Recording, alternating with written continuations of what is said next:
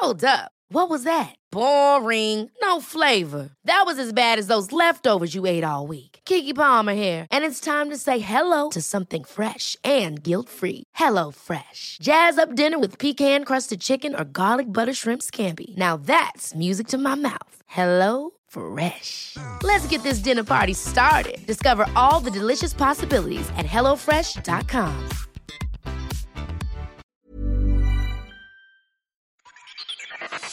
La cocina, el lugar perfecto donde todo sucede.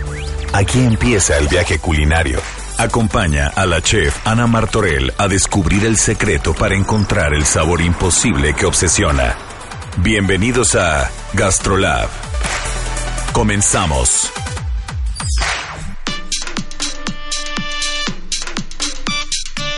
Estamos en nuestro segundo programa de radio. Soy Ana Martorell y les tengo, bueno, que les digo yo, un programón. Hoy vamos a hablar de la flor de muertos. ¿Sabes cuál es?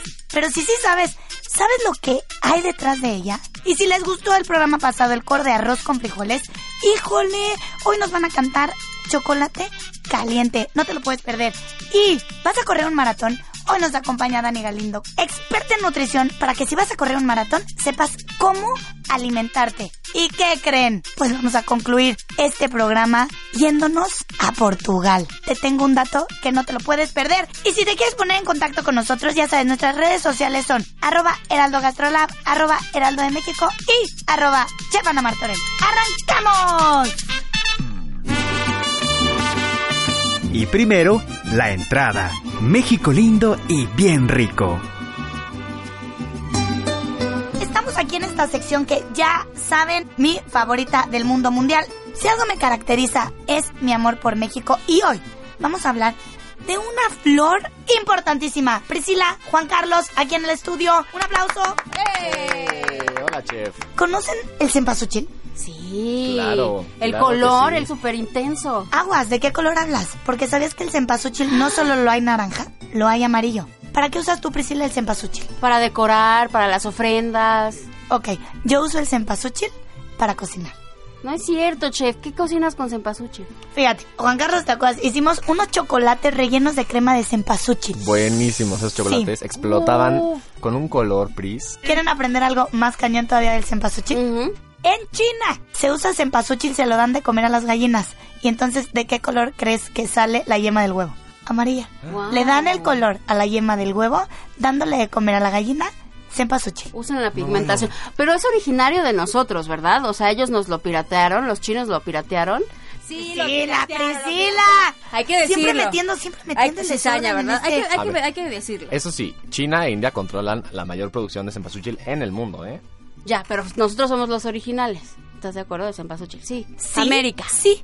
Hay que sí, reconocerlo. Pero ¿sabes qué? Nos pasa, nos pasa. Nos dormimos en los laureles y dejamos Y que no producciones grandes Ujú. se hagan fuera del país. Ahora, ¿cuántos meses creen que tardan en crecer? Siete. Yo, yo digo que como, a ver, atírale al... Amo que Diez, sepa yo más que diez, a ti no diez. Yo digo siete. Ok, Yes. cuatro meses. Se siembra en julio.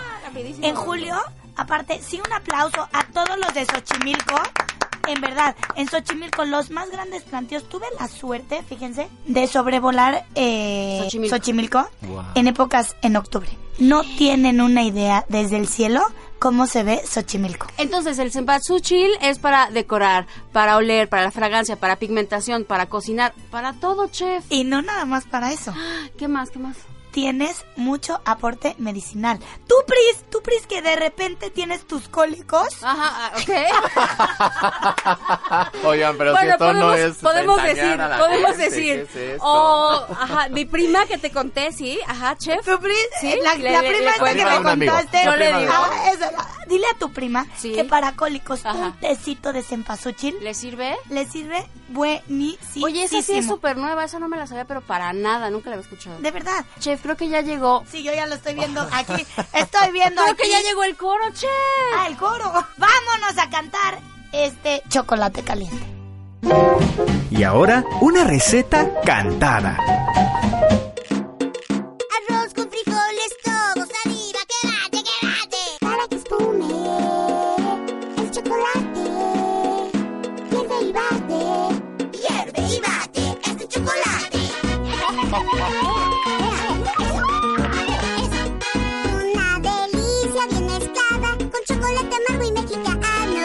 Hazlo con leche o solo agua. O puedes combinarlos para dar sabor. Una receta muy practicada. Pero no siempre es bien lograda. Pues falta algo, no es cosa rara. Yo te digo el secreto. Chocolate. Hierve tres veces y bate el chocolate. Cada vez que esto hierva, Bate muy bien en toda la mezcla. Chocolate. Hierve tres veces y bate el chocolate. no olvides ponerle arriba. Crema batida, crema batida. Pam, pam, pam, pam. Y la canela. Todo saliva, quédate, quédate. Oh, oh. Canela, canela, canela, canela, canela, canela. Tips AM de la chef Ana Martorell. Para dejar tu plancha limpia, después de una cocción, vierte agua carbonatada a temperatura ambiente sobre tu plancha y con una espátula de metal raspa los restos de alimentos. Limpia la superficie con un trapo absorbente y después unta un poco de aceite y prende tu plancha hasta que se absorba. Y ahora, caricaturas. Estamos en caricaturas y hoy se va a convertir esta sección en Carica Comes. Hoy tenemos a una invitada sasa, sasa, sasa de lujo, Dani Galindo, que aparte te quiero, te quiero con todo mi corazón. Hoy nos viene a hablar de comida antes del maratón. Dani, bienvenida. Gracias, Ana. Feliz de estar aquí. Oye, siempre he querido correr un maratón, más el tiempo no me da. Pero hay gente que sí lo corre y quiero saber qué tan importante es o deja de ser la alimentación para correr un maratón. Mira, es súper importante. Así como es súper importante prepararte para el maratón, los kilómetros que vas a correr antes, el entrenamiento físico, igual de importante es la alimentación que vas a llevar antes. Porque esto es lo que va a construir masa muscular fuerte, que te va a rendir los 42 kilómetros, te va a construir resistencia muscular, te va a construir energía. Entonces es igual de importante que el entrenamiento físico. Aparte, tú corres maratones. Bueno, he corrido uno, pero sí.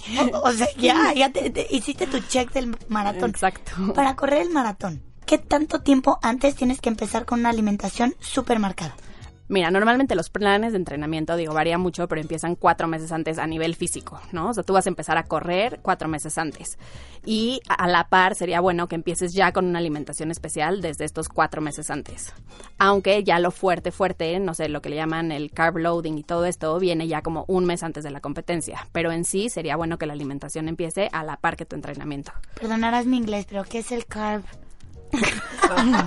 carb loading. El carb loading es ahora sí que llenarte de carbohidratos un mes antes de la competencia. Digo, se oye muy fácil así como llenarte de carbohidratos, suena como que cómete todos los pasteles y galletas que quieras, no es tan sencillo, obviamente tienen que ser carbohidratos de buena calidad, que tengan como una función específica el día de la competencia, pero sí, básicamente un mes antes de la competencia, alguien que vaya a correr un maratón sí tiene que incrementar de forma Pasta, ¿no? importante Creo muchísima pasta. pasta, arroz, pan integral, eh, en fin, como todos los carbohidratos buenos o sobre todo complejos, son muy buenos para un mes antes de la competencia. En todas tus comidas, ¿cuántas comidas haces al día? ¿Tres o te vas ya a cinco? Te puedes ir a cinco, de hecho es recomendable irte a cinco y que sí sean como tres comidas fuertes, ¿no? Desayuno, comida y cena en las que vas a comer completo de todos los grupos de alimentos, carbohidratos, proteínas, grasas, frutas, verduras y dos snacks que también tienen que ser más completos que simplemente comerte, no sé, una manzana. ¿no? Entonces sí vuelven a ser como snacks que igual va a ser un pan con crema de cacahuate y semillas de chía o una fruta con crema de cacahuate y algo más. Oye, para prepararte para un maratón, ¿cuántas calorías quemas en un entrenamiento? Varía mucho, o sea, ahora sí que depende de si eres hombre, si eres mujer, qué tanta masa muscular tienes, pero sí en una competencia larga, digamos un día que entrenaste 30, 32 kilómetros, igual y si estás quemando cerca de 700 calorías en el entrenamiento. Que aparte te tienes que, que meter, ¿no? Extras a la alimentación que ya tenías Exacto. en tu vida diaria. Y depende mucho también de qué quieras lograr. Hay personas que están corriendo un maratón, pero aparte quieren bajar de peso o, o que quieren aumentar masa muscular. ¿Es normal? O sea, ¿sí se vale? Sí o sea, se voy vale. a correr un maratón, pero aparte quiero bajar de peso, ¿no pierdes energía? sí se vale, pero entonces ahí sí tu alimentación tiene que ser muy cuidada. No puedes decir, voy a hacer cualquier dieta que está de moda, que la voy a bajar de internet y aparte me pongo a entrenar para un maratón, porque entonces ahí sí lo que haces es que vas a depletar por completo tus reservas de masa muscular y vas a llegar al día de la competencia rendido, ¿no? O sea, no vas a dar. Entonces sí, sí se puede, pero siempre y cuando lleves una alimentación cuidada en que un especialista, un nutriólogo médico especialista en deporte, en nutrición, te haga un plan de alimentación que sea para alcanzar alcanzar tu meta de los 42 kilómetros y que a la vez sí, claro que puedes perder un poco de peso. Pris tiene una pregunta, Pris. ¿Qué es lo que no debes de comer antes de un maratón? Ah, claro, importantísimo. Sí, súper importante. Por ejemplo, no se recomienda justo antes del maratón o las semanas previas comer un exceso de fibra, porque entonces de por sí cuando corres hay como mayor movimiento intestinal. Entonces, si tú llevas una dieta demasiado alta en fibra, pues eso puede ocasionar que no la vayas a pasar muy bien el día de la competencia. ¡Ándale! ¡Claro! Exacto. Y en general yo diría cosas como nocivas, ¿no? Este alcohol, exceso de grasas, exceso de irritantes. Azúcar. El azúcar, de hecho, aquí juega como un papel medio importante porque sí necesitas consumir azúcar para rendir en el maratón. Depende qué tipo de azúcar, no es tal cual azúcar refinada, pero sí, por ejemplo, todos estos geles deportivos y esto que se consumen en los maratones tienen azúcar, o sea, al final son azúcar porque sí lo necesitas para la energía de los 42 kilómetros. O sea, me quedaría aquí platicando contigo media hora más. Ahorita nos vamos a echar un café. Vamos a jugar. ¿Lista? Lista. Ok. Carica Gómez. Presenta. Nombres de alimentos antes del maratón. Por ejemplo, Arroz, pasta, geles deportivos, frijol, fruta, lenteja, grasas, carne, pan, galletas, tortillas, agua. bagels.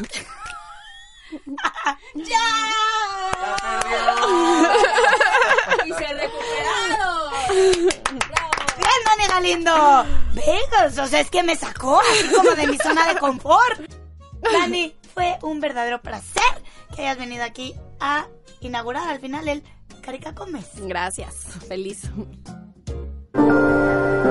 Lo que te salió bien o lo que te salió mal. Cuéntale todo a la chef Ana Martorell en Buzón a la Carta.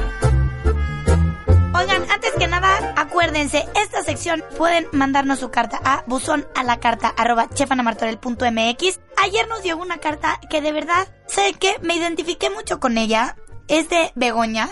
Ella se fue a España a vivir y extraña a México, pero no nada más México extraña a su familia, pero más que a su familia extraña la cocina mexicana. Y Begoña, es que no te culpo. Aquí lo que me pide muchísimo es que le demos algún consejo, cito textual, de cómo hacer algún platillo que se parezca en sabor a la comida mexicana sin tener tanto acceso a los ingredientes de mi tierra linda. Ella quiere que le enseñemos cómo hacer algo parecido a frijoles negros. Begoña, te cuento. Hace poco hice una clase en donde hicimos una fusión entre la gastronomía mexicana y la gastronomía española.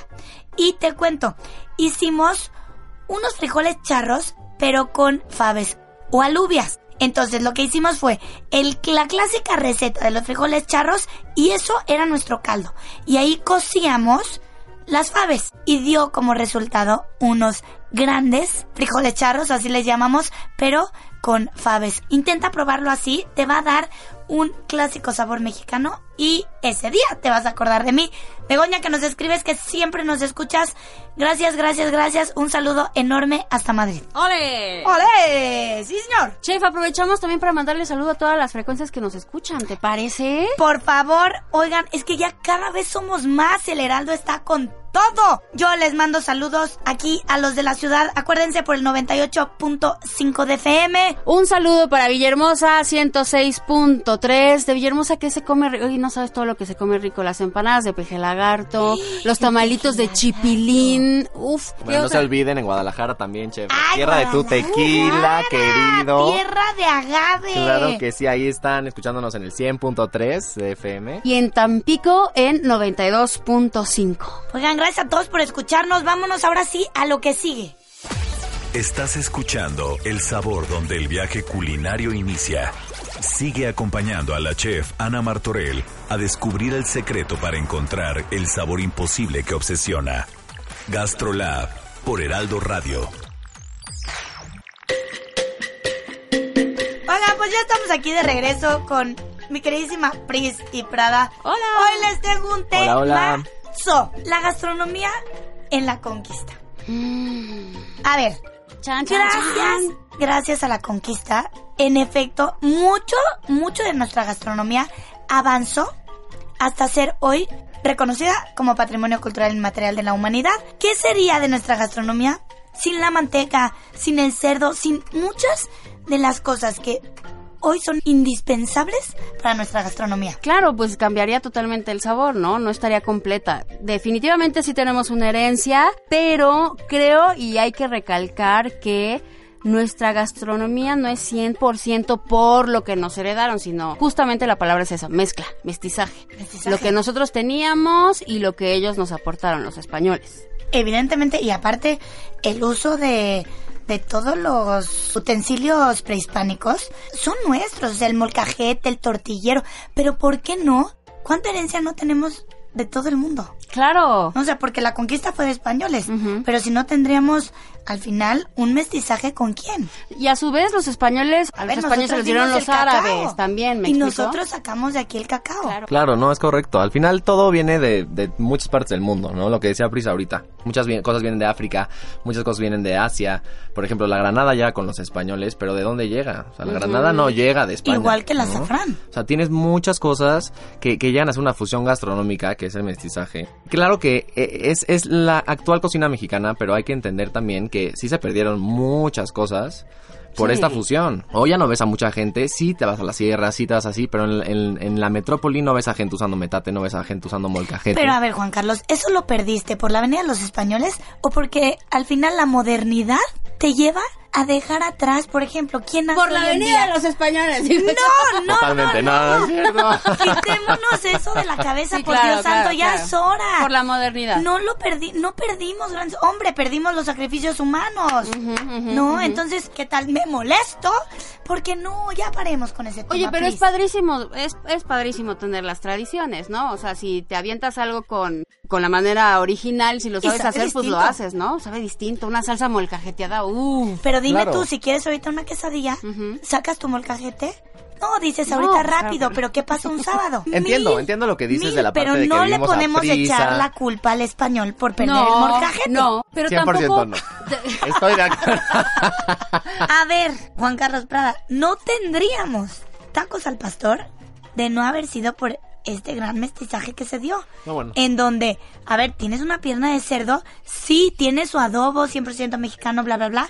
Tienes el cilantro, que nos lo trajeron ¿El también. cilantro es- lo trajeron de allá? Lo trajeron de allá, entonces... Órale. Wow, eso sí. mira, Please, cerremos ocurría. esa puerta Pero el ta- de estar pero eso no sería dándonos nada latigazos. No, Sin la tortilla, chef. Claro. no, No Priscila, sería no, nada. 100% el maíz es nuestro, pero somos el resultado de un gran mestizaje, veámoslo así, fue un gran mestizaje que nos dio como resultado una gran gastronomía a mi punto de vista. Definitivamente, estoy totalmente de acuerdo, chef. Eh, ahora sí que nada más hay que no perder todas estas cosas que teníamos desde el prehispánico, mantenerlas también. Las Pero no tradiciones, culpemos sí. tampoco a Seguir, quien no es. Sin culpas. Aquí sin, apun- sin señalar. No, Sin sin señalar. señalar, señálate si tú, que nos estás escuchando, te falta tiempo y por flojo No sacas, no el, sacas molcajete. el molcajete, no culpes a nadie más. Cúlpate a ti mismo. Señálate tú si usas zapatos para ir a trabajar. No, a ver, Priscila, o sea, No, estamos no. en No, todo el chef, derecho. chef, el punto no, no, es está aterrizado. Eh, Ya siendo- estoy de acuerdo. O sea, se- siendo serios, no, por supuesto, claro que abrazamos nuestra cultura, es una cultura muy rica que se unió y ahora es, somos más bien Somos. mestizaje. Y qué padre, Somos qué orgullo, esa puro. es nuestra cultura y se acabó y abrazamos. La cuestión aquí es no tener eh, coraje hacia la cultura española. No, abracémosla y tomémosla Sí, como nuestra, que sí. es lo que hemos estado haciendo. Por supuesto. Así es que, ¡viva México! ¡Sí, señor! ¡Viva, ¡Viva México! México! Tips AM de la chef Ana Martorell. Las presas se desinfectan con rabo. No quites antes de desinfectar, pues permitirás que los gérmenes y microorganismos puedan entrar al interior de tu fruta. Una vez desinfectadas, ya puedes comerlas a tu gusto. Vámonos. De paseo con la chef. Oigan, pues es hora de empacar que nos vamos a Portugal. Un país con un contraste mágico entre la tierra y el mar. ¡Qué Wow. cosa de lugar! ¿Y qué creen Priscila y Juan Carlos? Ahora sí. Ahí, Dinos, dinos. ahí su vino más famoso no es ni tinto ni blanco. ¿Rosado? Es verde. Verde. Como lo oyen. Es un vino verde. Y es verde porque sus uvas no están maduras. No es verde Godzilla, Evidentemente no. Se le llama vino verde porque es de uvas que no están maduras. Sin embargo, a simple vista, y si no eres conocedor de vinos, lo puedes ver como un vino blanco cualquiera. A contraluz sí le ves cierto destello verde, pero más que nada está en el sabor. Mm. Y lo increíble de aquí es que va a la perfección con muchos de los platillos porque ahí se come mucho marisco, mucho pescado. Esa acidez que te da ese vino hace que vaya súper bien con cualquier pescado, con cualquier marisco. Claro, se caracteriza por ser uno de los grandes vinos de Portugal. ¿Y qué creen? ¿Qué? Si todos están pensando a qué sabrá, corran que ya lo Eso, tenemos eso. en venta en México. Ah, buenísimo. Pues para comer hoy, de una vez hay que aprovecharlo. Pues sí, Al ratito digo, es. Ya estamos a, a, a mí, a mí mi tripa ya me está diciendo. Ya está rugiendo. Sí. Pues sí. Oigan, hoy es sábado 12 de octubre, día de la raza, pero aparte es un día bien especial. Mi hermano, no el pequeño, porque es muchísimo mayor que yo. Enrique está cumpliendo 48 años. Enrique, ya estás ruco, mano. Te quiero, te mando un saludo hasta allá Querétaro, donde todavía no transmitimos, pero esperamos estar pronto. Llegó el momento del sabor. La probadita. Pues llegamos a una sección que ha sido la favorita de muchos de nuestros radioescuchas. Tenemos aquí a Alejandro Cacho. Hola, hola. Gracias por invitarme. Feliz de la vida de estar aquí. Deben de saber que yo soy un tragón profesional y un este cocinero frustrado que de no haber sido periodista habría sido chef, sin duda. ¿En serio? Sí, sí, sí. Serías mi competidor. Sí, no, o tu, o tu, o tu aprendiz. Ay, ay, hazme la Sí, buena. claro, claro. Oye, te voy a explicar qué pasa aquí. Tienes un platillo mexicano frente a ti. Aquí está la cuchara, dame tu mano. Ay. Repito, Alejandro está a ojos vendados, no ve nada y nos va a intentar describir qué está comiendo, de qué color es y a qué huele. Te lo voy a acercar yo un poco a ti, Solo, eh, solo el gusto. solo para oler ahorita. Ah. Aquí está, estás tocando el plato, ahí está. Ay, ¿Qué, ¿A qué huele? a tamal. ¿De dulce, salado? No, salado. Voy a poner con tu mano donde está más o menos. ¿Listo? ¿Ya puedo probar? dale. Ok. Es un tamal, Ajá. pero me tocó más masa que, que relleno. A ver, piensa en un tamal que no tenga relleno. ¿De dónde sería? Michoacano. Este, ¿no? ¡Dios! Sí, sí, los estos uchepos se llaman. Otro, dame otro. Los uchepos no son, pero es sí es de Ah, Michoacán. Es, es michoacano, sí, Sí, sí, es sí. michoacano. Corunda. ¡Ajá! Sí, sí, los corunda. Es que lo- los Me voy confundo. a abrir los ojos. Está cañón. Sí, sí, sí, una corunda. Está cañón. Es una corunda. Ah, mira. La corunda es un tamal triangular. Sí. michoacano, no tiene relleno. Y aquí Alejandro dice, yo ya tengo desayuno, me, lo voy a, me la voy a echar. Se sirve con crema, queso y salsa.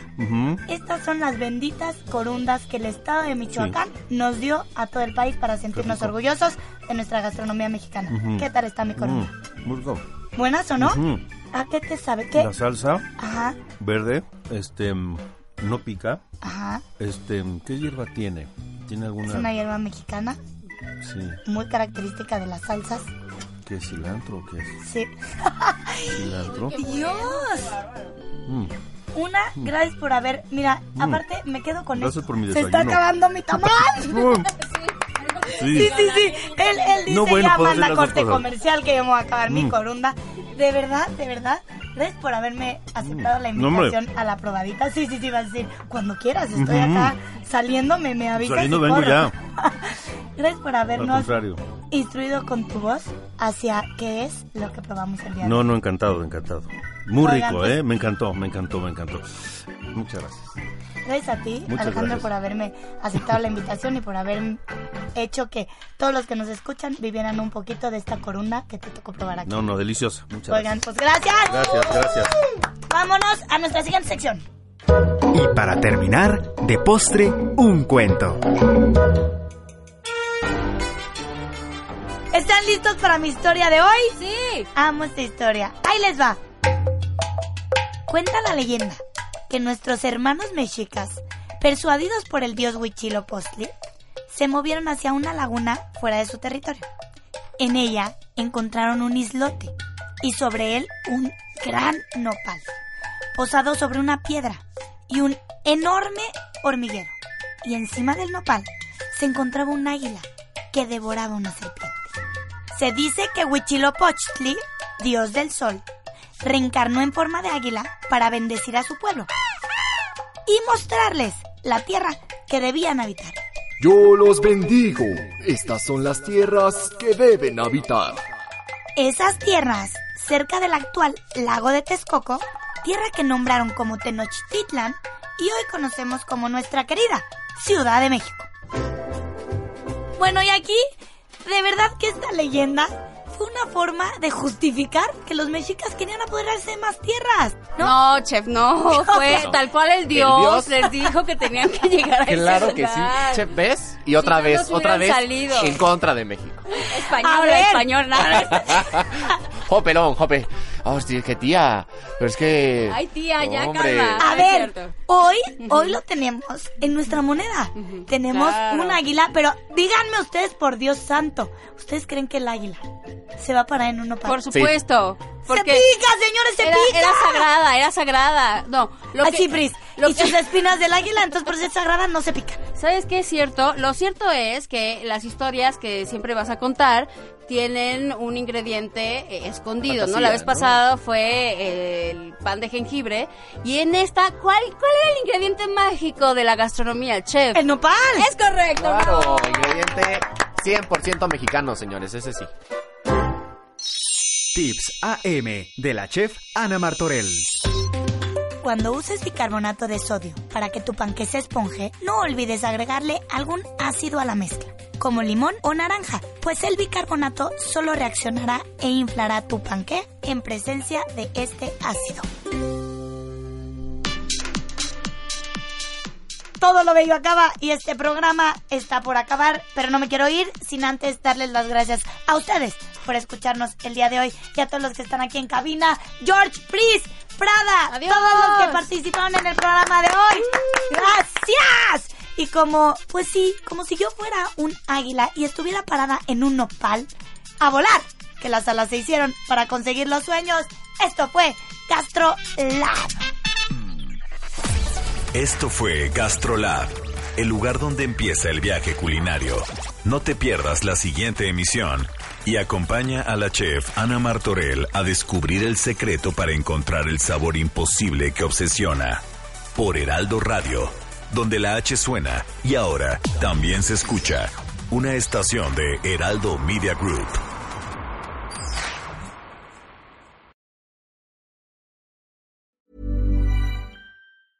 Even when we're on a budget, we still deserve nice things.